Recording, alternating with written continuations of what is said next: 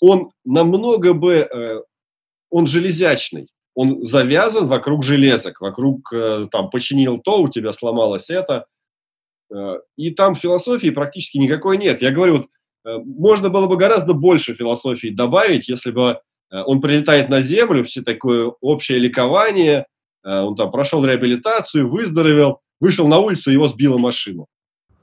Вот это бы было, совсем все по-другому бы заиграло. Сцена после титров.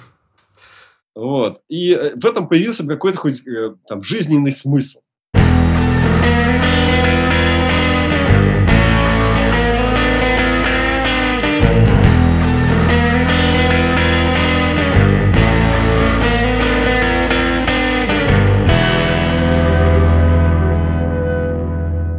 Алло, алло, раз-два, раз-два, раз-два. Алло, вот сейчас только звук появился. У нас сегодня какая-то отстойная погода, гром, гроза и э, с интернет штормит. Ничего себе. Да.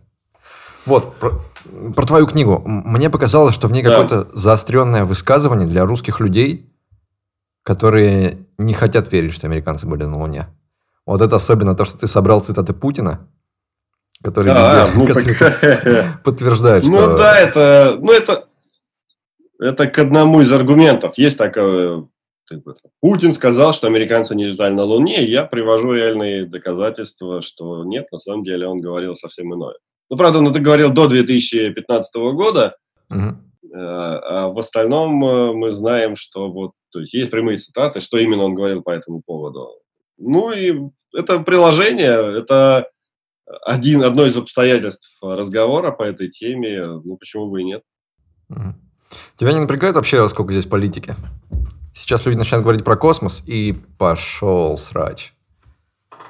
Роскосмос, Маск, ну, всех их сталкивать. Мы стараемся, э, отчасти, отчасти я стараюсь этого избегать, но вообще э, космос – неотъемлемая часть политики. Вся пилотируемая космонавтика – это практически политика. А, э, там, полет Гагарина – это политика, полет на Луну – это политика. Это исключительно вот демонстрация превосходства одной страны над другой. Международная космическая станция – это не наука, это политика. По науке, если сравнить МКС, например, Большой адронный коллайдер, коллайдер дал больше в полтора раза научных публикаций, при этом стоил в 10 раз дешевле МКС. МКС – это политика, это демонстрация превосходства тех стран, которые летают в космосе над остальным миром. Это такой мирный, это, а, ну, это сравнимо со спортом. Да, Олимпиада – это что, здоровый образ жизни? Нет, это не здоровый образ жизни. Спорт больш... высоких достижений – это не здоровый образ жизни. Там Охренеть, люди на пенсию здоровье. в 35 лет выходят.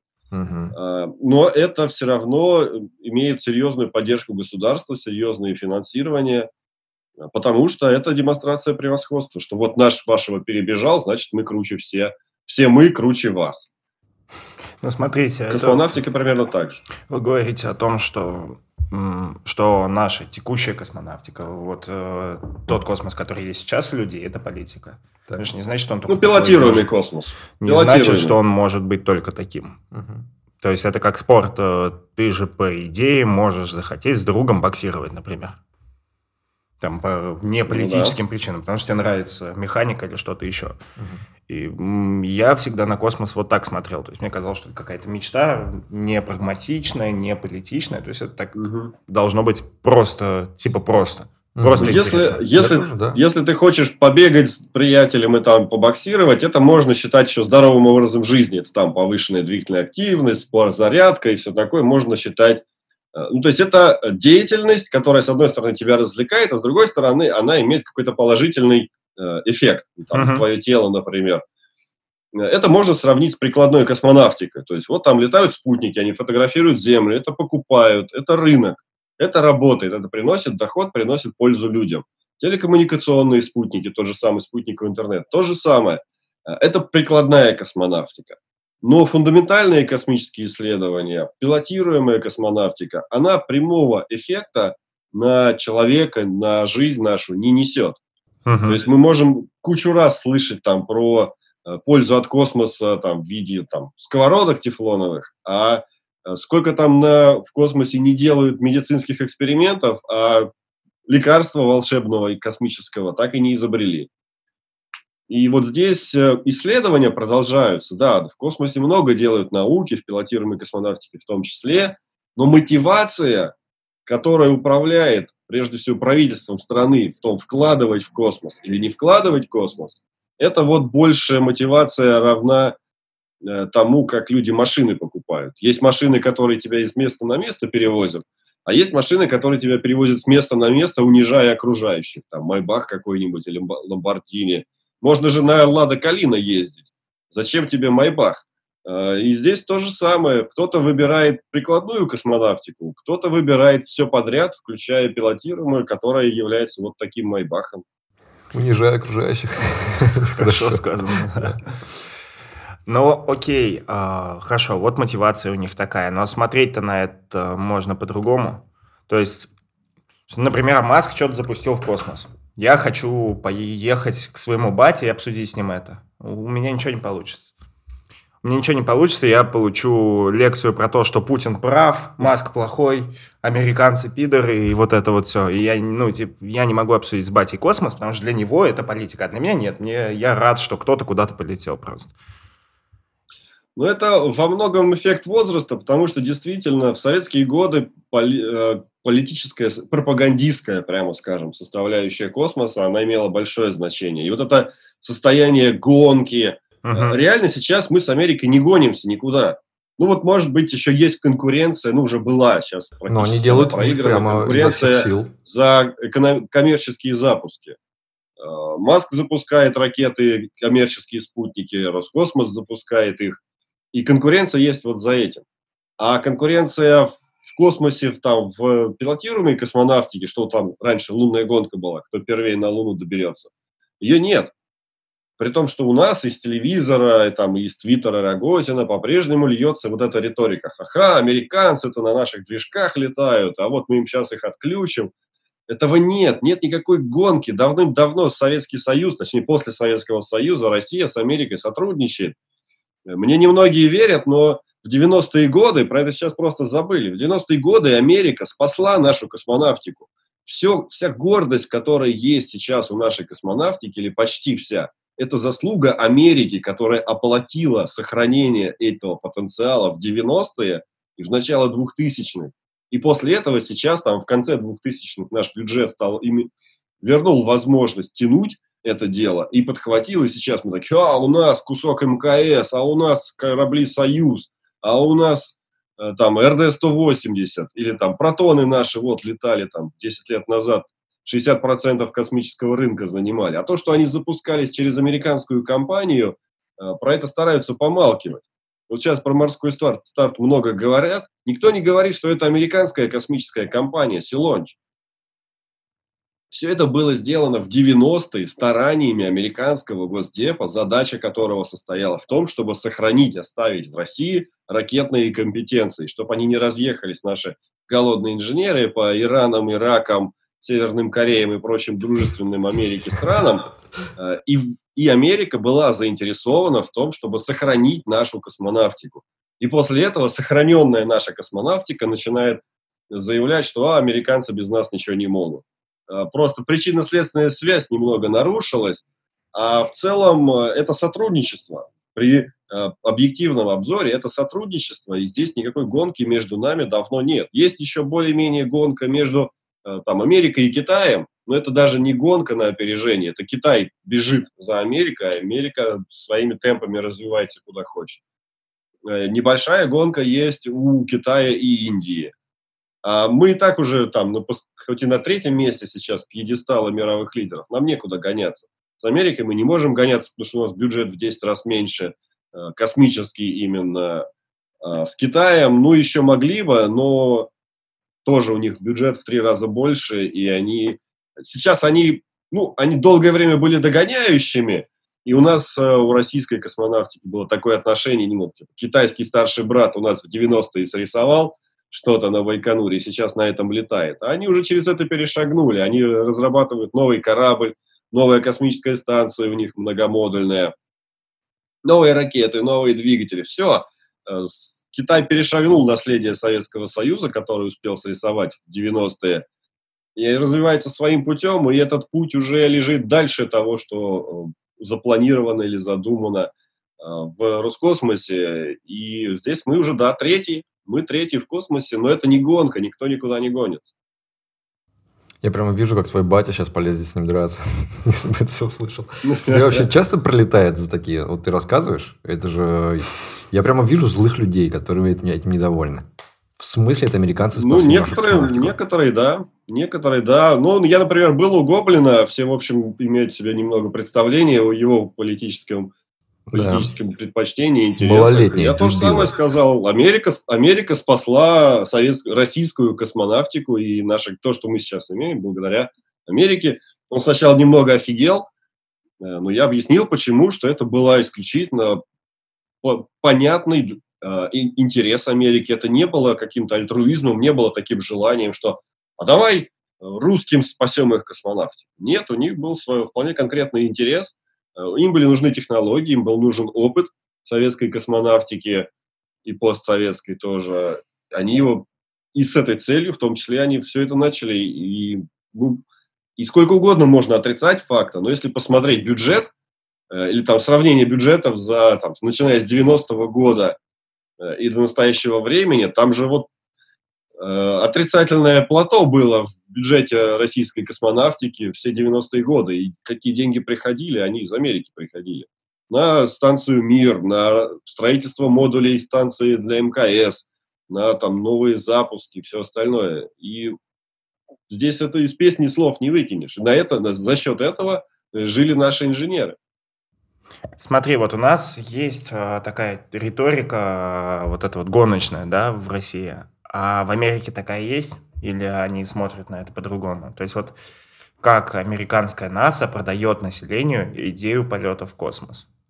Что я сомневаюсь, что они говорят, что вот мы обставим русских. Для них им, конечно, уже все равно, что там говорят русские. Ну, точнее, им было обидно, когда русские начали говорить про то, что а, да вы там с наших батутов полетаете, или там вы зависите от наших РТ-180. Но в целом все эти российские разговоры, в общем-то, обращенные в, на внутреннюю аудиторию, до них, конечно, доносились, мир достаточно открытый, и э, они помогли, наши эти разговоры, они помогли Маску.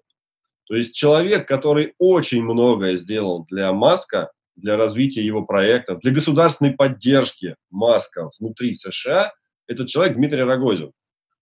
Э, вот реально, когда Дмитрия Рогозина уволят из Роскосмоса, Маск ему должен золотой парашют выплатить, потому что так много в России для Маска не сделал никто. Ни зеленый код, который популяризует э, полеты SpaceX, ни э, там авторы паблика SpaceX по-русски или канала на YouTube. Нет. И это именно этой, этой самой риторикой. То есть, когда русские работали с американцами, всем было норм. Когда русские начали говорить, что американцы зависят а, от русских, американцы сказали, ну окей, так, кто там у нас? Маск, на тебе несколько миллиардов, там, кто там Боинг, и тебе на несколько миллиардов.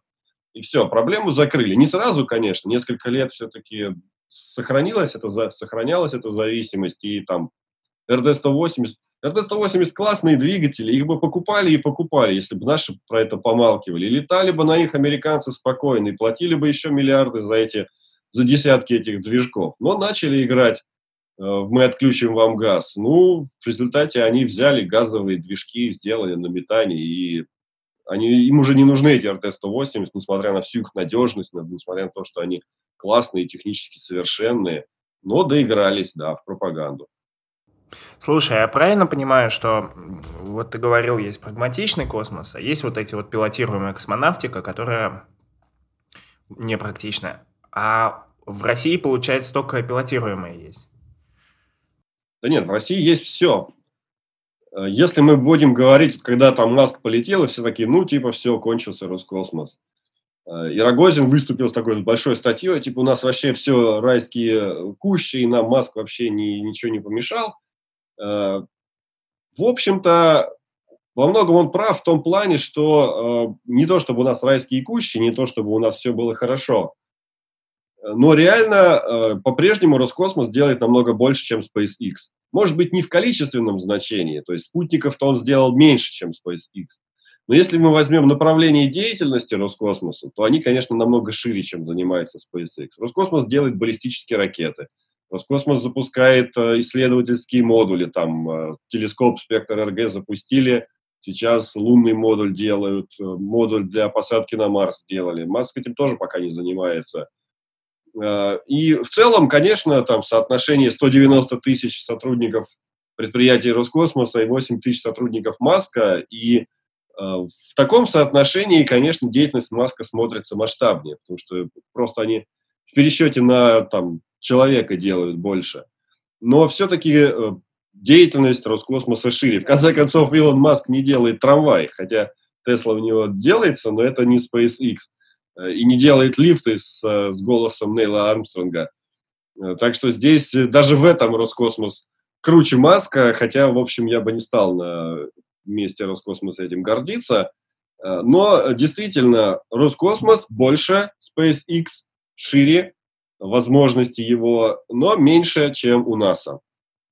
Здесь тоже нужно понимать, что по возможностям, вот если мы и на обзор возможностей того, что может там, Маск, Китай, Россия, Америка, э, Америка может больше, чем может Маск.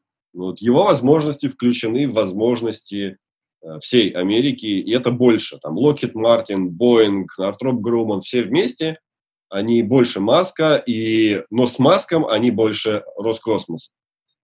Но при этом все равно три страны в мире, обладающие самым широким направлением возможностей в космической деятельности. США, Китай, Россия. Все остальные могут меньше. Даже там Европа, Индия и все остальные из перечисленных.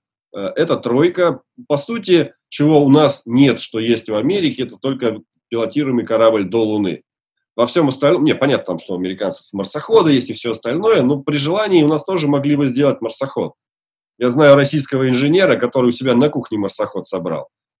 Э, и он вполне работоспособен. Ну, это космический инженер, он еще в 90-е пытался деньги собирать на то, чтобы его в космос запустить. Конечно, не собрал. Э, но э, сделать, специалисты, способные сделать марсоход, в России есть.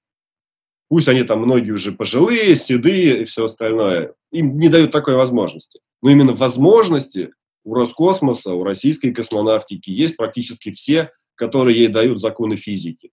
Все остальное зависит от финансирования и целеполагания. Ну вот ты был на Восточном. Ты это все видел? Там какой-то запуск наблюдал, да? Ну и как тебе? Да, запуск Союза. Да нормально все, нормальный космодром. Другое дело, что там попилили на нем, 10% по официальным данным ушло куда-то на сторону. Но я в этом плане смогу, смотрю э, со стороны э, практического результата все-таки. Э, вот э, у меня пример есть такой. Дворец э, этого Меньшикова в Петербурге. Сейчас это красивый музей, красивое здание стоит на набережной. Э, не вы. И сейчас кому какое дело, сколько там было бабла уведено этим Меньшиковым, чтобы в том числе построить этот дворец. Сейчас никого не волнует, что он там увел у кого. А сейчас это красивый дворец в центре Петербурга. И это памятник российской коррупции. Но при этом это красивый памятник. И хрен с ним, с этими деньгами, которые увели на Восточном. Нам бы их все равно не отдали. Главное, что есть космодром, что он уже летает, с него летают ракеты, он работает. Это действительно хороший современный космодром, там сборочный комплекс, монтажно-испытательный, прям по, послов, по последнему слову техники, там системы безопасности современные. Все работает. И вот хоть их немного ракет, но они летают. И, кстати, то, что там летают, э, сам по себе восточный, это тоже политика, хоть мы здесь и собираемся о космонавтике поговорить. А для чего он нужен? А для того, чтобы нам не давили на Байконур. А, Байконур закрывает все потребности России в космосе. Но если он будет один, у кого-то, ну, прежде всего у Казахстана, конечно, будет интерес, что краник там прикрутить или хотя бы поугрожать возможностью краника прикрутить. А теперь мы говорим, что, ну, ребята, нам не страшно, вы можете здесь нам перекрыть, мы вам перестанем платить 100 миллионов долларов в год аренды, просто уйдем на Байконур. Технически наша космонавтика не способна полностью уйти на, Байкон, на Восточный. Оттуда нельзя запускать людей, оттуда нельзя запускать тяжелые ракеты, так что нам Байконур по-прежнему нужен. Но при этом это уже такой резерв. И если что, нам есть куда уходить, и это, это тоже политика. Нам говорят, когда начнут летать с Восточного? Если будет Байконур, да никогда. Но при этом без Восточного начнутся проблемы с Байконуром. И это, блин, политика. Слушай, а вот э, когда запустили Crew Dragon, в Твиттере там развирусился твит бывшего инженера, космонавт, ну, по космонавтике, угу, и он рассказал про то, что э, там одна из проблем Восточного – это железные дороги. Узкие тоннели, там это какая-то, как это называется, железная дорога, ну, в общем, по ним нельзя доставить большие ну. Железнодорожный габарит, да. да. Да какого хрена они построили вот там тогда? Почему они не построили где-нибудь поближе? Так на, на Байконуре чтобы... то же самое. До Байконура, конечно, нам не нужно проезжать через тоннели, но железнодорожный габарит везде один. И та же самая проблема с нашими ракетами. Даже вот если э, модули Международной космической станции посмотреть, есть наши модули, а есть модули американцев. Они более пузатые. Почему они более пузатые? Потому что наши вписываются в железнодорожный габарит, а их модули там возили на самолетах и э, по морю. Э, и, и поэтому в космосе они пузатые. Есть такая старая байка, что там наша космонавтика – Э, определяется шириной э, четырех лошадиных задниц на римской дороге. Оно, в общем, это больше про нашу космонавтику, чем про, про американскую. Хотя у нас это в соцсетях распространялось как рассказ про американцев. У них тоже есть детали, которые зависят от размера четырех лошадиных задниц, но для нас это актуальнее. И э, здесь э, для Восточного актуальность железнодорожного габарита точно такая же, как для Байконура. Когда строили энергию, ее возили воздухом. И э, в этом, в общем, никакого заметного, тоже заметного ограничения не было. Э, современная, которая вот планирует Роскосмос сверхтяжелую ракету строить, она вписывается в железнодорожный габарит, ее можно спокойно возить. То есть они строят ракеты через те же самые тоннели. Да, прикинь под те дороги, которые построил царь еще. Ну, это на самом деле офигенная иллюстрация вообще всех сложных инженерных вещей, где решение, которое ты принимал там, 10 лет назад, mm-hmm. которое вообще никак тебе не говорило о том, что ты будешь делать сейчас, и ты такой, твою мать! Mm-hmm. И ты же ты не мог, у тебя не было шансов догадаться. То есть, когда выбирали ширину дорог, Конечно. А там у них были другие задачи. Речь. Я просто не понимаю, почему там? Почему не построить где-нибудь, блин, в Центральной России? У, у меня у дома построить в Фурнове. Когда посмо... Если почитать обоснование Восточного, там же все гораздо романтичнее представлялось. Там представлялось, что будет перенесен не только стартовые площадки, но и производственные, и вузы. И это, это была целая комплексная программа развития дальневосточного региона. И убеждали, что на строительстве космодрома будут работать только местные. Это стимулирует развитие местного там, э, ну просто люди, у людей будет нормальный заработок, возможность зарабатывать и так далее. А то, что там Э, вахтовым методом из Центральной России народ возят или там даже таджиков, хотя не уверен, что их на Восточном они присутствуют, но мало ли. Ну, то есть там явно не только местные работают. И это, это уже сейчас. То есть обоснование не всегда совпадает с тем, что получается в результате, в реализации. Э, и, ну, пусть хоть так, пусть хоть сделали. И, ну, там, там, например, ребята работают, некоторые с Благовещенска, им там до этого космодрома ну, часа четыре, наверное, ехать, и прилично, короче. И они там работают вахтовым методом, хотя им обещают, и даже, по-моему, выдают квартиры прямо там, в Циолковском, рядом с космодромом. Они все равно на выходные сразу домой э, Благовещенск, потому что в Благовещенске жизнь, а в Циолковском только, ну, там, ну, постепенно, конечно, город развивается, но так в целом там, конечно, делать нечего. Потусить никуда не сходишь и так далее. Вот скажи мне, что ты думаешь как раз насчет специалистов. Мне кажется, что у нашей космонавтики не будет шансов, пока существует в таком виде, в каком существует наша IT-индустрия. Потому что люди по своим интересам и по навыкам, и по образу мышления, ну, они как-то вот, э, они выбирают идти туда или сюда, идти быть инженером или быть программистом. Программистом сейчас быть очень круто, легко и комфортно у тебя будет прекрасная жизнь. Ну да, разумеется. Если ты пойдешь работать инженером, то ты будешь туда ну, там, горбатиться. Горбатиться и не, не получать никакой благодарности.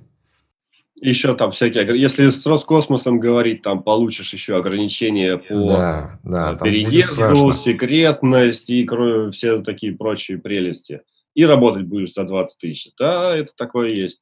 И знаешь, я что думаю? Это вот не в обиду тебе, но мне кажется, популяризаторство космонавтики, оно тут играет злую шутку с этой ситуацией. Потому что программисты, они такие, А, они знают про космос. Они его любят, и они хотят им заниматься. И у них вот эта неудовлетворенность есть. Они пойдут, посмотрят, на, допустим, твои видосы, почитают статьи, почитают книги такие. Потребность закрыта, и пошел дальше в банк клепать свои формочки. То есть э, раньше, когда а, люди занимались популяризацией, они как будто бы рассказывали людям про то, чего они еще не знают, и люди такие загорались, вау, космос, круто, и шли работать, и это было реально круто работать. А сейчас такие, ну, ну смотри, да, отлично. То есть как кино посмотреть. Я думал, ты как раз я думал, ты как раз именно скажешь такое, что вот ты людей заманиваешь в космонавтику, и они там будут горбатиться за 20 тысяч под режимом секретности, когда э, с теми же самыми компетенциями образования могли бы работать там в Mail.ru за 160. Э, нет, у людей есть выбор, конечно, и они могут сами выбрать, что им хочется, заниматься космонавтикой там за 20, 30, пусть даже 60 тысяч рублей, или э, писать э, там приложение для там, для телефона, ну, неважно там, чем заниматься, игры писать, все остальное. В данном случае я бы, я не призываю идти в космонавтику. Мне однажды вот человек написал, причем я э, следил за его деятельностью со времен, когда он еще школьником был, он интересовался космонавтикой, там комментарии оставлял. Э, и он э, мне написал, что, мол, вот уже там заканчиваю учиться в институте, э, куда мне идти? Подскажи, какое предприятие Роскосмоса вот так, чтобы наиболее активно реализовать вот мое желание космосу. Я говорю, слушай, иди в науку. В науке у нас есть несколько рабочих, э, рабочих групп, лабораторий, которые, э, во-первых, достаточно интересные исследования проводят вот прямо сейчас. Там у них прибор по Марсу ползает на, марсе, на американском марсоходе или другие лаборатории.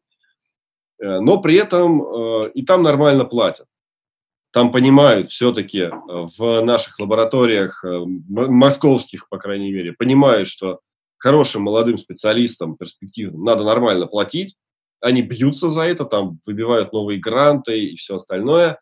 Э, и все-таки молодых, у молодых специалистов там нормальная зарплата. Ну, несравнимая, наверное, с зарплатой в Яндексе, но все-таки выше, чем там на предприятии, где нужно будет гайки крутить, хоть даже это и космические гайки. Я говорю, иди в науку. Говорю, вот есть вот такие, вот такие, вот такие вещи, здесь э, попробуй, посмотри, что тебе будет интересно. Э, в остальном же даже не страшно, если космический инженер, точнее, инженер или там айтишник, э, который интересуется космосом, там, в моих видео или там в книге или в других сейчас много популяризаторов уже, там у Лозги у того же самого, у Море Ясности – удовлетворит какой-то свой интерес к космосу и дальше пойдет э, писать э, приложения, которые собачьи носы в Инстаграме добавляет. Неважно, это здесь в данном случае, во-первых, нам повезло родиться в той стране, где у нас есть такой выбор. Мы можем пойти заниматься космосом, мы можем пойти Э, писать приложение для Инстаграма. Ты смотри, мой подкаст, прям... если через три года опубликуем, возможно, ты будешь выглядеть глупо с такими словами. Возможно, я буду выглядеть с собачьим носом на видео. Посмотрим. Э, здесь пока у нас есть возможность выбора, пока нам не нужно, чтобы заниматься там космонавтикой, нам не нужно ехать к тому же Маску, э, мы можем делать это здесь. Но понятно, что э, есть определенные неудобства. А, в остальном, в остальном, да, вот я закончу мысль. Хочешь заниматься космонавтикой, оставаясь айтишником? Да, пожалуйста, есть сейчас, э, во-первых, компании, которые занимаются, стартапы в том числе, с обработкой космических данных. Во-вторых, есть частные космические компании. Если ты там заработал, можешь инвестировать, можешь каким-то иным способом подходить к этому в чем как раз прелесть частной космонавтики? То, что тебе не нужно быть космонавтом, тебе не нужно сдавать экзамен на космос, или тебе не нужно идти э, там э, младшим помощником э, младшего слесаря, чтобы там 10 лет за ним таскать ключи, чтобы тебя все-таки допустили до возможности прикрутить гайку на космическом аппарате стоимостью там сколько-то миллиардов рублей, чтобы его потом утопил протон или э, отправил там в размазал по поверхности казахской пустыни. Всякое может быть, но э, частная космонавтика дает возможность ре реализовать свой интерес к космосу более широкими путями, чем было там, 10-20 лет назад. И в этом определенный, определенная прелесть э, именно этого направления. Почему оно и так и популярно, тот же самый Маск. Почему популярен у айтишников? Потому что он сам айтишник, потому что он показал, как айтишник может реализовать свой интерес к космосу, оставаясь айтишником. Все-таки там, в конце концов, там космонавтика это, ну не знаю, это на 60 или на 70, наверное, процентов математика, и на 50 процентов это программирование. Потому что ну, подожди, там сенсорные экраны в новых кораблях. Сенсорные экраны, как вы без программистов сделаете? Там, там все, все, что за пределами вот, этой, э, вот этих панелей красивых, система жизнеобеспечения, ее нужно программировать. Баллистика Нет, полета, я понимаю, что там очень режим, режимы работы двигателей, это все работа для программиста, это все IT. Вообще, вот продолжая твою мысль, если бы я захотел заняться космосом вот сейчас, моя первая мысль была бы пойти и посмотреть вакансии в SpaceX. Ну, потому что, ну, все, вот mm-hmm. это самый простой способ. И по деньгам, я думаю, они не обидят. Ну, это... И буду это, разъезжать ну, здесь это... на Майбахе, унижая других и объяснять, что я делаю будущее для человечества. Ну, в данном случае работать в Роскосмосе с чувством, что ты делаешь будущее для человечества, сложнее, конечно, чем SpaceX. У меня вообще Поэтому такое здесь... ощущение, что надо быть просто э, либо человеком, которому вообще на все наплевать, либо невероятной силой идеалистом, чтобы пойти туда работать. Ну вот если с молодыми, если с молодыми космонавтами поговорить, они все-таки идеалисты. Ну подожди, это космонавты. Космонавты это другое, да. Одно дело ну, космонавтам... Это, там... это тоже люди. Это тоже люди, и они все учились э, в вузах, на инженеров в том числе. Просто Просто для, за возможность летать в космос, даже ее призрак, можно заплатить там, пятью, там, десятью годами жизни плохим, потому что это, ну, это хорошая мечта а за возможность сделать свою работу для того, чтобы кто-то другой слетал в космос, и ради этого терпеть вот эту вот э, жесть, которая в госкорпорациях творится, я не знаю, это надо быть очень сильным идеалистом, особенно если у тебя семья есть или что-то такое. Ну, во, во, во многом Роскосмос на этом и продержался в тяжелые годы, потому что это действительно... Ну, в 90-е было еще, была еще старая гвардия, э, в 2000-е... Ну, и такой есть еще момент – большая часть сотрудников предприятия Роскосмоса – это местные. Это те, у кого рядом дом, э, те, кто не хотят никуда уезжать, потому что им хорошо и э, не отходя от своего дома, и просто была возможность куда пойти работать. Ну, там какую-то слесарную мастерскую возле дома или вот там через дорогу на предприятие Роскосмоса. И он пошел через дорогу, потому что это было рядом. И это тоже очень, я думаю, больше половины всех сотрудников предприятия Роскосмоса это вот просто местные жители, которые, до которых, которым ближе всего было идти вот до этой заводской проходной, поэтому они туда пошли. Идеализма там, конечно, не так много, как хотелось бы, особенно всяким популяризаторам космонавтики. А идеалисты как раз э, первыми уходят. То есть они с, идеализ, с идеалистскими представлениями идут в Роскосмос, предприятие Роскосмоса, отработают там год, два, три, максимум пять, и уходят, и начинают э, едкие твиты писать о том, что наша космонавтика зависит от ширины имперских э, железных дорог. Блин, реально все кончается этим. Ты разговариваешь с людьми, которые как-то были задействованы в работе, и ты слышишь от них только жесткие истории о том, как все плохо. И которые потом нельзя писать. У тебя вообще много такого было, что к тебе приходили, например, просили что-то убрать, удалить, э, переписать? Или герой какой-нибудь там с кем то разговаривал? Давай. Или человек, с которым ты разговаривал, типа, он тебе потом приходит и пишет, ой, слушай, я рассказал тебе всего лишнего, мне пришли дяди из ФСБ и просят это все убрать. Напрямую такого не было. Здесь отчасти была самоцензура. Например, я делал большое интервью с космонавтом. Мы с ним э, летели из Иркутска в Москву. Это было там часов 7, наверное. И вот часа три из них я проговорил, это даже я вопросы для него собрал на Хабре, то есть я запостил, или тогда еще Geek Times был, запостил, говорю, так и так, ребята, вот есть э, опытный космонавт, который готов поделиться своим опытом, который еще на мир летал, вот там на МКС летал, какие вопросы ему можно задать. И задавали действительно кучу интересных вопросов, я с ним поговорил, и я опубликовал три поста по результатам его разговора, и я не опубликовал четвертый потому что в четвертом остались политические темы, где он рассказал про, э, про э, главу Роскосмоса, про такие, в общем, вещи. Э, он этого наговорил, потом мы уже интервью закончили, он отсел там на свое место, я потом прикинул, блин, его не уволят за то, что он наговорил вообще. Я к нему подсел, говорю, так и так, а вот мне как бы можно вообще это опубликовать-то? Он такой, да я вообще уже ничего не боюсь. И, короче, как еще два часа мне дал, и еще такого наговорил. Ну, и я даже сам не стал это публиковать, потому что, ну, его нафиг. Он думает, что ему все можно, а я лучше не буду подставлять человека. То есть я, здесь больше я старался следить за базаром, чем действительно мне кто-то говорил, не делай вот этого. Блин, скинь Было почитать как... по секрету, а? М? Скинь почитать по секрету где-нибудь, я никому не покажу. Это про позапрошлого главу Роскосмоса уже. В принципе, такое уже можно и опубликовать спокойно, но ладно уж. У меня была история неприятная. Останется а. для истории. Я писал э, про... Брал интервью у парня, который работал на каком-то заводе, э, который делал заказы для Роскосмоса. И вот он мне тоже там рассказывал, что там чуть ли не датчики Arduino ставят на какие-то сложные приборы. Это же игрушка просто почти. Еще какие-то вещи.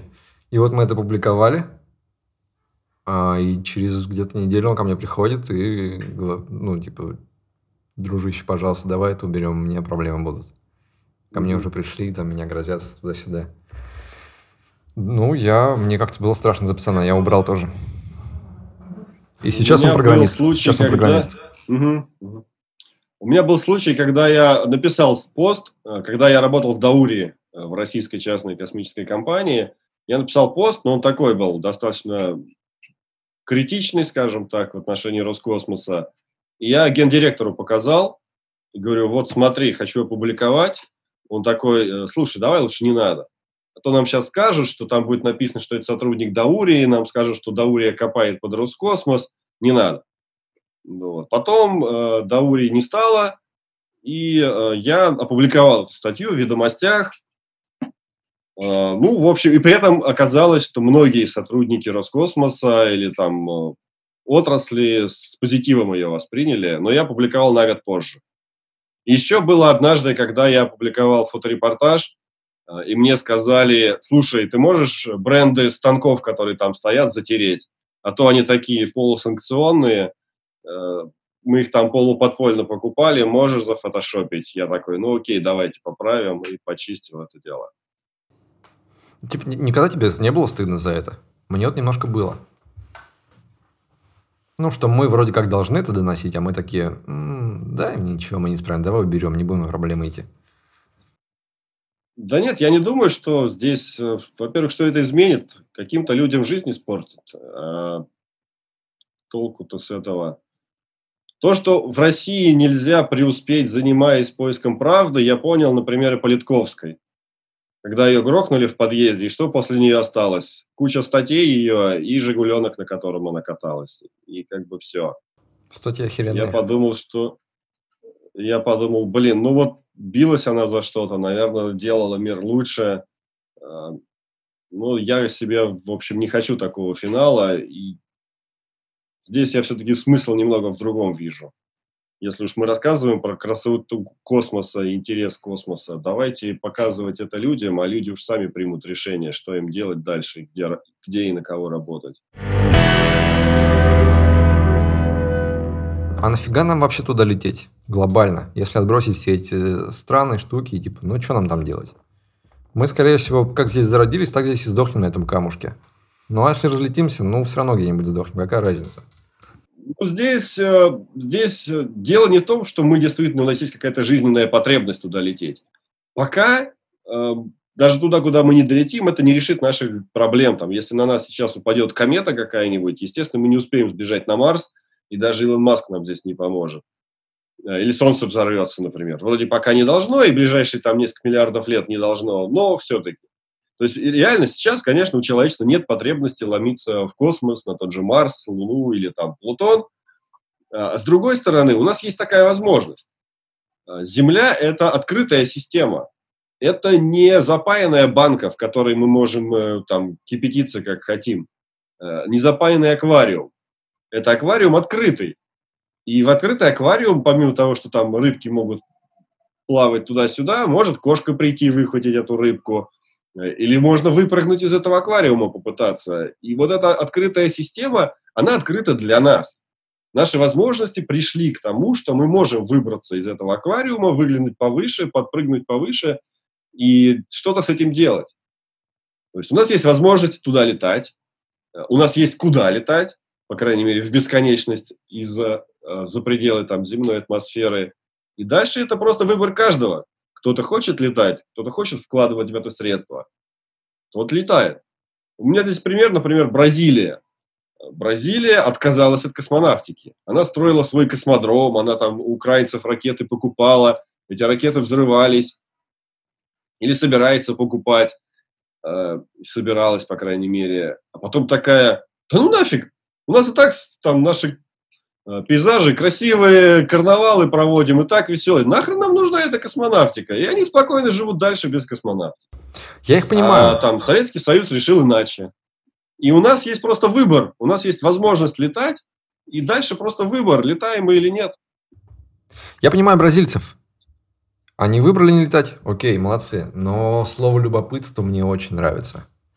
Те ощущения, которые я испытываю от того, что вот мне интересно, что там, я думаю, что надо в это вложить реально все, что мы можем, и полететь, и посмотреть. На любопытстве тоже далеко не улетишь, потому что оно, э, любопытство успокаивается, когда ты его удовлетворил. Ты там хочешь узнать, что за этой скалой на Марсе? Хоп, да там же хреново бесконечность. Оно бесконечно, его можно удовлетворять нам. Э, ну, бесконечность здесь такая сложная, потому что мы, э, по сути, достижимый космос, вот, который мы можем даже хотя бы роботами достичь. Вот все, Плутон. Ну, вот там дальше этот Аракот сфоткали, картошку эту за 5-6 миллиардов километров от Земли. Э, это все. Пока другой космос, на другой космос мы можем смотреть только в телескопы, и мы можем это делать вполне успешно с Земли. Но мы же можем, по идее, рассчитывать, что у нас будет какой-то прорыв в понимании физики и так далее. То есть это мы можем, в рамках да, текущей да. физики Но здесь, сильно ограничены. В данном случае мы тот же самый вопрос можем задать физикам. Нафиг тебе этот большой адронный коллайдер? У нас и так уже все хорошо работает. Айфоны работают, сигналы передают. Э, Зачем еще вам ну, нужно вот кто-то несчастные субатомные частицы наверное. дробить? Угу. То есть в данном случае космонавтика, фундаментальная физика, они все сталкиваются с тем же самым вопросом. Нафига вам это нужно? У нас и так неплохая жизнь уже наладилась. Зачем? Э, ну вот как раз можно говорить, что да, э, мы будем летать в космос, там найдем ответы о том, как продвигаться дальше. Но по сути уже нашли место, куда надо копать, в какую сторону нашли проявление темной материи темной энергии, нашли ее с помощью космонавтики, там, с помощью космического телескопа Хаббл в том числе. Э, и теперь мы понимаем, что там есть намного больше, даже не то, что там, везде. Что здесь, что там, это одна и та же Вселенная, и в этой Вселенной есть намного больше чего-то, о чем мы вообще нифига не знаем. И как это изучать, мы можем здесь продолжать дробить субатомные частицы, а можем на больших масштабах наблюдать это из космоса, и опять-таки появляется смысл летать туда не потому, что мы там вот прямо сейчас найдем залежи э, там, золота, бриллиантов на Луне или э, какого-нибудь турбиния на Марсе, а потому что мы уже сейчас знаем, что тот космос, который мы знаем, и тот космос, в который мы можем летать, и вообще, в принципе, все, вся материя, которая нас, нас окружает, это, блин, 5% от всего остального все, что мы видим, вся Вселенная, которую мы наблюдаем, там, смотрим ли мы в микроскоп или смотрим мы в телескоп вверх, все это 5%. А все остальное хрен его знает, что это такое. И как мы можем это использовать в своих интересах, мы тоже не понимаем. И, возможно, именно космонавтика поможет найти этот ответ. То есть мы знаем, куда копать. Мы знаем, что не все еще познано, и есть представление, где, куда еще двигаться. Вот тебя поймали инопланетяне-фашисты. И сказали, сейчас мы тебя заберем отсюда, с Земли, и покажем тебе, что хочешь и где хочешь за пределами космоса. Но обратно ты не вернешься. И не расскажешь. Согласился бы? Хороший вопрос. Наверное, нет. Не согласился бы? Я, э, не знаю, хороший вопрос. Ну, например, на Марс в один конец я бы не полетел. Это я уже знаю точно. Там был проект Марс Ван, я все об этом думал, потому что я полезнее на Земле. Э, насчет того, чтобы свалить навсегда без возвращения, э, наверное, нет. Я бы сказал, верните меня на Землю. А, и тогда я бы уже знал, что, во-первых, есть другая цивилизация, во-вторых, она способна перемещаться между звезд, значит, эта возможность потенциально доступна и нам просто с уров- достаточным уровнем развития науки и техники. Были бы проблемы с тем, чтобы доказать всей остальной науке, что эти ребята... Подожди, а ты в этом реально. сомневаешься? То есть... А, э... то, что, то, что есть где-то живые существа, я Нет, не я не про живые существа, я про теоретические вот эти ограничения нашей физики, что мы даже пока и мечтать-то толком не можем о том, чтобы кнопкой телепортироваться за 3-9 галактик. Если где-то, если где-то что-то э, возможно в этой вселенной, это возможно и у нас. Если инопланетяне научились летать между звезд, значит научимся и мы. Это просто вопрос времени и развития науки и техники. Это и я понял. Я немножко про другое спрашивал. Вселенной. Я про то, веришь ли ты в то, что вот инопланетян нет никаких, ты их еще не видел. Веришь ли ты в угу. то, что наша физика, что мы ее знаем очень слабой, что, скорее всего, все эти штуки будут возможны? все эти быстрые перелеты и так далее. Потому что, может быть, и нет. Но мы говорим про веру именно, не про то, что ты там где-то насчитал и так далее. Но то, что мы знаем, э, что физика не знает всего, это уже факт. Это факт, да. Угу. Ну и пределов ее мы не знаем. Нельзя утверждать, что то, что мы узнаем в будущем, откроет какие-то колоссальные возможности там в перемещении. Но я ж не про утверждение, я про веру. Я верю, что человек может все. Если не сейчас, то когда-нибудь в будущем. И мы будем летать между звезд. Я не боюсь тепловой смерти Вселенной, потому что к тому времени когда наступит тепловая смерть Вселенной, возможности человеческого разума будут таковы, чтобы можно было это остановить или сохранить какое-либо другое состояние, позволяющее жить разуму, или вернуть Вселенную в обратную сторону, чтобы она стала э, более теплой э, и менее смертельной. То есть в данном случае возможности неограниченные. Как я уже сказал, нам есть куда копать, есть куда развиваться. И здесь э, это просто вопрос времени и вопрос усилий, которые прилагает человечество в этом направлении. В этом я не сомневаюсь. А ты э, как сам считаешь, э, человечество сейчас мало усилий, меньше, чем стоило бы прилагает? Да нет, наверное, сколько можно, столько и прилагает. То есть у меня нет досады на, как, например, у Рэя Брэдбери по поводу того, что вот полеты на Марс вы разменяли на iPhone. iPhone полезная штука, с, его помощью можно сделать очень многое, двигать научно-технический прогресс в том числе. А, поэтому и люди, и я нормально отношусь к желанию людей жить хорошо. И если наша наука и удовлетворяет возможность людей жить хорошо, и при этом живущие хорошо люди гораздо лучше развивают науку и технику, почему, почему нет? То есть в данном случае э, наша конечно, да, я знаю про э, сервис там маникюра для собачек и кошечек и, там, и тому подобное, что, казалось бы, совсем нерациональное расходование ресурсов человеческой цивилизации. Ну уж такая у нас цивилизация, другой нет. И, может быть, именно это в том числе делает нас такими стремящимися и развивающимися вперед. Какие у нас есть возможности, такие мы на это и пускаем. Иногда говорят, что вот люди много тратят на войну, ну, война, военная тема в том числе это дает серьезный стимул для развития науки и техники. Э, ну и война как, э, как часть нашей природы, она, она преследовала все человечество все время. И я согласен, и религия то же самое, это часть нашей природы. Мы, отключив ее, отрезав в нашем мозге способность там, верить в Бога и воевать, я сам атеист, но я не отрицаю, там, не мешаю людям верить в кого угодно, я считаю, что это нормально, потому что у каждого человека должна быть вера. Я там верю во всемогущество человека. Кому-то э, приятнее верить во всемогущество какого-то там э, мужика бородатого на небе. Каждый по-своему свою веру реализует. Обязательно Обязательно э, И у нас, у нас нет никаких рациональных подтверждений ни моей веры, ни его веры. Но все равно она там как-то определяет наши действия. Да и пусть, если мы отрежем эту возможность, в, в нашем мозге там, воевать и верить, это будет уже не человек. И этот человек, может быть, уже не будет строить ракеты, потому что а, а зачем? Мне же не надо доказывать свое превосходство над моим соседом. И все, у нас не будет ни космонавтики, ни много чего другого, чем мы сейчас гордимся, радуемся и возлагаем какие-то надежды на там, дальнейшее развитие. Пусть человек будет таким, какой он есть. Потому что тут же очень близко до вот этой гнилой риторики, например, когда люди говорят, вот вы строите космические ракеты, угу. а в Африке люди умирают от голода. То есть, mm типа, не надо тратить деньги на этот. Так типа, да. И э, это очень плохая риторика, и мы понимаем, почему она очень плохая. Ну, mm то есть, тебе не нужно искусственно создавать людям интерес в чем-то. Они работают сами. Кто-то родился и такой, блин, я хочу заниматься космосом. И он занимается. И я на такие разговоры по, по поводу того, что вот вы тут деньги на ракеты строите, на ракеты тратите, а в Африке дети голодают.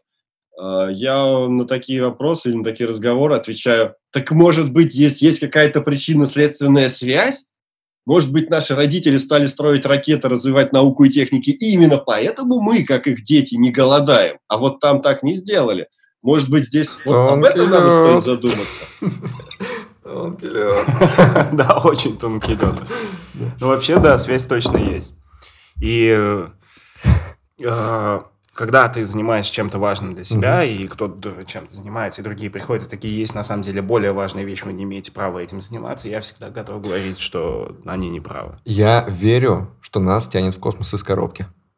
Да, как только мы тоже. узнали, что он существует, нас туда тянет, и это нормально, и мы это не поборем, и мы туда будем лезть в любом случае. В любом случае. Мне кажется, эта штука с религией переплетается в, та, в таком же смысле, в каком да. Э, первобытный человек искал себе Бога, какого-то ответа на все вопросы. Современный человек ищет ответы в физике, в науке, в космосе и так далее. Потому что, да, вот эта тяга к ответам на вопросы, она с космосом точно связана.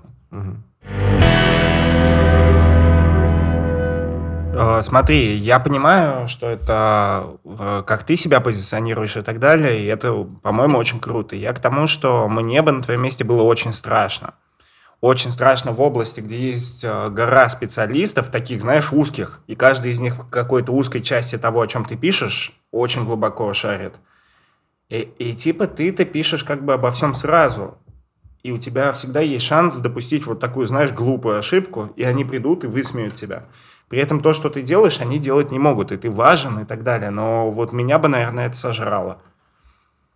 А, сейчас я стараюсь действительно, то есть раньше мне помогал эффект Дайнга Крюгера. Когда я знал мало, я не видел своих ошибок, и мне было норм.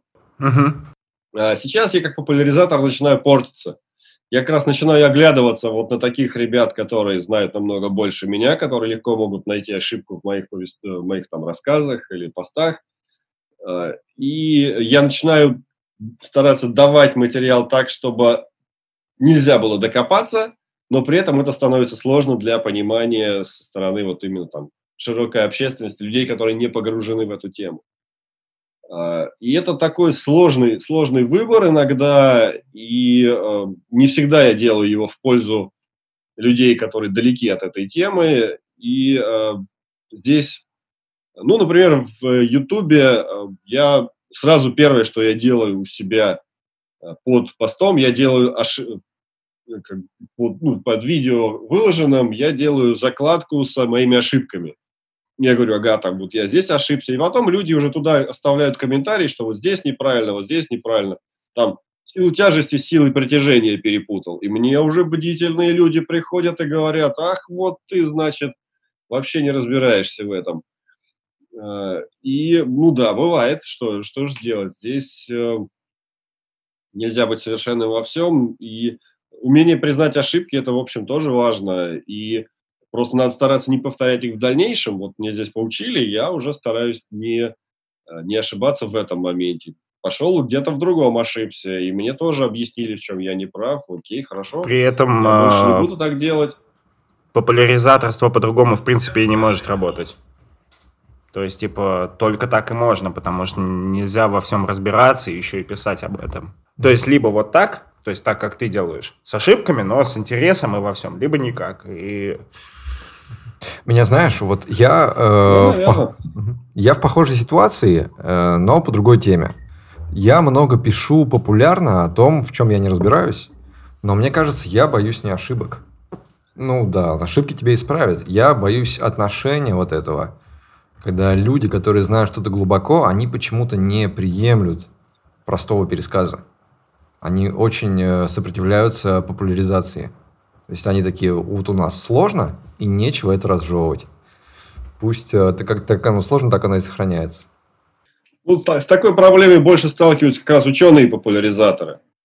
А те, которые начинают рассказывать, понятно, там вот, э, там, по-моему, это эффект Сагана называется, когда ученый начинает заниматься популяризацией, ученые к нему перестают относиться как к ученому. Угу. И очень сложно сохранить деятельность ученого, при этом занимаясь достаточно активно, занимаясь популяризацией. И вот усидеть на этих стульях, э, на двух стульях далеко не каждому удается. Там Хокингу, может быть, получил, получилось это.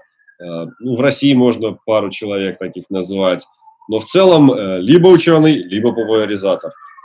И э, это, с этой проблемой ну, вот ученые сталкиваются, но именно в популяризации науки. Но я тоже раньше думал, что вот я такой классный, популяризую космонавтику, науку, наверное, ученые должны это ценить. А они как-то, вот, да вы там все переврете, да вы там эти научные журналисты вечно наплетут что-то. Ну, короче, с научной стороны, ну, э, нет, многие понимают необходимость этого, поддерживают, помогают, но есть и такое отторжение, что вы популяризаторы, не лезьте вообще, вот мы здесь в науке, это такая э, башня из слоновой кости, и нам здесь хорошо. Но мне кажется, как раз э, у ученых это немного стало стираться, у российских, по крайней мере, после реформы Академии наук. Когда реформу, там, Академию наук стали чистить, они стали выходить на протесты, их поддерживал там несколько десятков человек. Остальные такие, м-м, российская наука, вы чем вообще занимались-то? Все эти там 20 лет. Где, где наша российская наука? Я вот там пользуюсь продуктом американской науки, китайской науки, там телефон у меня, да, э, телевизор опять-таки. А ваша-то наука где? Где российская? Вот вы там жалуетесь, что вас сейчас там лишают собственности, а, а, а, собственно, что вы там делали-то 20 лет на этой собственности? И после этого, мне кажется, ученые поняли, что без э, того, без контакта с обществом, без, объясни, без объяснения того, чем они занимаются, э, в общем-то, нельзя, что мы в другом мире живем, это не как, как в Советском Союзе, там, ты перед Политбюро написал какое-нибудь об, обоснование, и тебе там 20 лет идет финансирование на твои проекты. Там уж э, ученый заслуженный уже давно ушел, в мир иной, а финансирование все еще идет, потому что там вот. То есть сейчас уже другой мир, все по-другому работает, и наука, науке стоит э, идти на контакт с обществом, и здесь как раз либо самим заниматься популяризацией, либо прибегать к помощи популяризатора. Вот, кстати, э, с той же самой темой лунного заговора. И мне говорят, да лучше эту тему не трогай, это вообще какие-то фрики, там думают, что американцы не летали на Луну согласно в целом 57% населения России, а ну, по крайней Серьезно? мере, опрошенных. Охренеть. В ЦИОМовцами считают, что американцы не были на Луне. Это не такой уж прям совсем маргинальная точка зрения, но ученым или космонавтам обсуждать эту тему или там даже садиться за один стол переговоров с наиболее там э, активными сторонниками теории лунного заговора, им как бы не хочется, потому что это действительно какая-то э, такая э, обесценивание звания ученого, звания космонавта. И они это не делают. И совершенно правильно. А я-то блогер, мне-то можно. Я могу спокойно взять научное мнение, поговорить с ученым, поизучать научные исследования, э, и уже могу спорить на эту тему, потому что я-то не обнулю, э, что может обнулить или там снизить авторитет блогера. Хуже блогера только депутат. Так что мне можно. И при этом я стараюсь следовать, э, придерживаться научного взгляда и излагая, в общем, научные данные. Поэтому здесь я тоже в этом вижу определенный смысл. Пусть далеко не все ученые его э, там, ценят. Ну, многие вообще об этом не знают, о моей деятельности. Но те, кто знает, у них есть свой взгляд на это. Я помню какую-то байку на телеке. Э, на НТВ позвали, по-моему, космонавтов и сказали да, да, им, да, что участвовал. мы Но сейчас... Я был в числе приглашенных. Да, и как там, сказали, давайте сейчас вы нам скажете, типа, что американцы не были на Луне. Ну, и, типа, мы будем обсуждать этот заговор. И люди просто встали и ушли, идите в жопу, мы не будем сниматься в вашей передаче. Да, космонавты в этом там, да? плане поступили очень верно и достойно. Там Крикалев – это мой бессменный кумир – он сейчас э, занимается зам руководителя Роскосмоса, пилотируемой программой как раз занимается. Ну, он прям реально очень достойный человек. И вот там Там сначала выпустили космонавта Савицкую, и на нее набросились эти ребята, там, да вот, не летали, да вот, у них двигателя нет, то и другое. Она еще что-то пыталась сделать. Просто Крикалев вышел и сказал, все, мы уходим.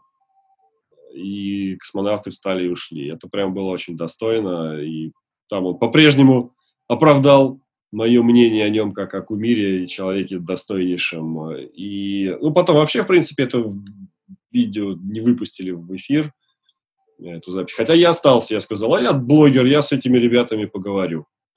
И поговорил, но там было забавно, когда я развернулся к залу и сказал, а вы хотите узнать правду? Нет, не летали. Я такой, все, спасибо, больше не буду ничего говорить. Если вам правда не нужна, то, в общем, все ясно. Я помню, когда я узнал об этой истории, я прямо э, э, запретил даже себе сомневаться в дальнейшем. То есть я такой, вот с этого момента я точно... Сомнение, сомнение само по себе, э, сомнение само по себе, ничего плохого в этом нет. Сомнение – это нормально. Сомнение – это то, чем движ, что движет наукой. Когда мы переходим к вере, тогда, тогда действительно уже не о чем говорить. И вера здесь, вера, вера, вера тормозит. Ну, может быть, вера в людей не тормозит, э, а вера в какие-то аксиомы, которые никогда не оспоримы, э, она, она способна тормозить. И не надо верить. Если есть сомнения, разберись. Вот есть какое-то там понимание, там, ну, сейчас мне тема радиации близка, я тоже раньше натыкался на гигантские простыни с расчетами, там все формулы, э, ссылки на статьи НАСА, на исследования НАСА. Я такой, блин, так логично, как же они все-таки летали? Как они пролетели через эти радиационные пояса, как они там на Луне их вспышки не накрыли. И такой, блин, пойду разберусь. Пошел разобрался. И результатом этого вот поделился в книге. Если есть какие-то сомнения, э, это неплохо. Плохо, когда ты пытаешься э, спрятаться от этих сомнений или э, просто выбираешь какой-то там взгляд, там, мнение, все, вот я буду этому верить и от, от, отрину все сомнения. У меня были плохие сомнения, понимаешь? У меня были плохие ну, сомнения. Возьми и разберись. Я, блин, я смотрел разборы фильма Стэнли Кубрика «Космическая Одиссея». И эти, знаешь, вот теория заговора, что это он снял высадку на Луне. И там кто-то разбирал его фильм прямо до деталей, там до каждого кадра. И в, это, в этих кадрах прямо притянули то, что он зашифровал там это. То, что на самом деле он снимал. И вот эти теории заговора я тогда смотрел такой, блин, ну столько деталей. И вот это, это же плохое сомнение. Это же не какое-то там научное и вообще здравомыслие. Но когда я узнал эту историю, что космонавты ушли с передачи, я такой, блин, нет, больше вообще никаких сомнений. Значит, это сто пудов было. А, ну, про Кубрика, кстати, можно разобрать. Э, у меня, кстати, есть это в книге. Там ну, немного, но упоминается разница между той Луной, которую показал Кубрик, и той Луной, которая была э, увидена астронавтами Аполлона. Она тоже есть, и она заметна, и можно точно так же разобрать, что смотрите, а Кубрик думал вот так, а оказалось на Луне совсем по-другому. И это тоже один из... Э, ну, то есть это можно сделать самому. Это не так сложно. Берешь там снимки... Банально у Кубрика в небе звезды видны, вот, вот как вот здесь вот, а это ночная съемка. А на Луне была дневная съемка, и когда они фотографировали, на их кадрах не было звезд, это нормально. Вот если бы там были звезды, вот тогда бы мы, мы начали говорить о том, что подождите, это как-то противоречит законам физики. Э, не сняли ли они это в павильоне? Не лампочки ли это в виде созвездий? Э, а звезд нет на лунных снимках, и, и, и это правильно, именно так и должно быть. А, так что здесь, э, раз, раз, ну, здесь понятно, что на все времени просто нет, но перепроверить все. А, и э, ну, в данном случае я занялся, я посвятил этому больше года своей жизни, выпустил эту книгу, я прошелся там, многие вопросы я достаточно глубоко разбирался, и там на некоторые прорву времени потратил, и там вопросы какие-то совершенно наивные. Там, почему на взлетающем лунном модуле не видно пламя из двигателя? Вот он взлетает, а струи, которые мы привыкли видеть на взлетающей ракете, нет. Как вообще такое возможно? И там совсем не банальный ответ был. Но для этого пришлось несколько дней потратить, чтобы разобраться во всех обстоятельствах. И многие другие вопросы точно так же. Просто я понимаю, что далеко не у всех есть время на все это посвятить. Ну вот я потратил. Круто. Да. Давай под конец э, такой вопрос еще. Эксперимент. Вот смотри, ты открываешь сегодня почту, а у тебя там два письма. Тебе Рогозин написал и написал Маск. Оба позвали тебя на работу, и оба предложили одинаковые большие деньги. Но выбрать одного надо. Я бы сначала задумался о том, что там делать. Возможность устроиться в пресс-службу Роскосмоса у меня всегда была. Ну нет, не всегда была, я когда-то там просился, меня не взяли, но при желании каким-то образом... То есть все исходит, исходит из того, что я буду делать. А что бы ты хотел делать? А, если я, если я увижу, что я смогу принести пользу российской космонавтике, работая на Рогозина, угу. я пойду безо всяких сомнений. Но приоритетом будет именно польза для российской космонавтики. А, у Маска вряд ли я принесу пользу для российской космонавтики, но если я смогу принести пользу для космонавтики вообще, я пойду к Маску. То есть здесь опять-таки не вопрос, кто позовет, а вопрос, что я буду там делать и а, какой будет у этого результат. Просто вот такое, э, это даже звучит так, что если ты идешь в российскую космонавтику, то ты принесешь пользу российской космонавтике. А если ты идешь к Маску, то ты реально принесешь пользу в космонавтике в целом. Как будто бы. А польза российской космонавтики является равенство, э, является рав, знаком равенства с пользой мировой космонавтики. Я про это как-то однажды писал, когда многие, э, была там Даурию, банкротили и все остальное, я попал под увольнение, и, и мне иногда там в комментариях писали, типа, вали из этой страны, нафиг там нужно, ты там будешь популяризовать мировую космонавтику, в центре мировой космонавтики в США, и что ты вообще здесь забыл? Я тогда объяснил, что, на мой взгляд, забота о сохранении нашей космонавтики, забота о том, чтобы развивалась наша космонавтика, это забота о мировой космонавтике. Потому что э, российская космонавтика – это часть мировой космонавтики, и э, если будет только американская, это будет объединение космонавтики, чем если будет и американская, и российская. Вот как Международная космическая станция. Вот летает американский сегмент, а вот российский. И одно без другого жить не может.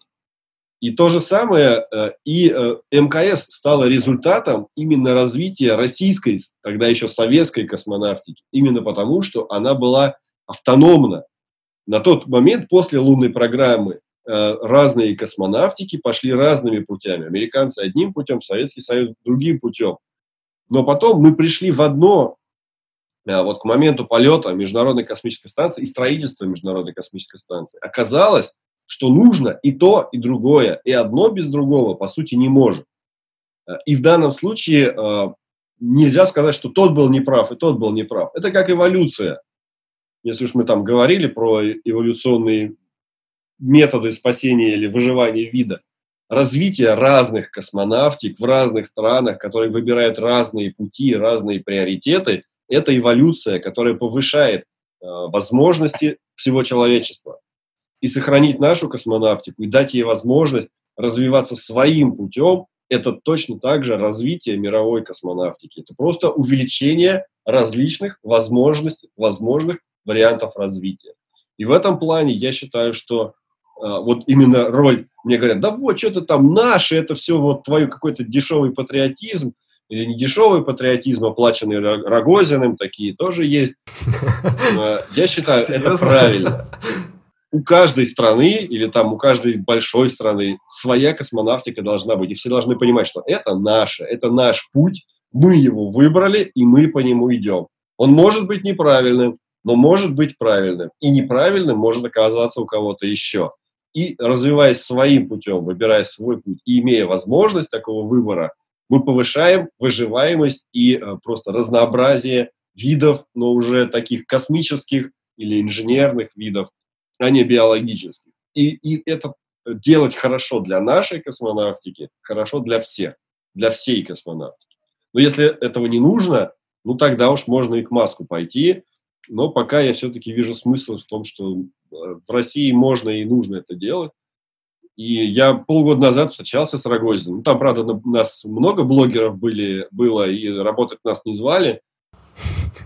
Ну что, я посмотрел на него, он посмотрел на меня, ну и разошлись.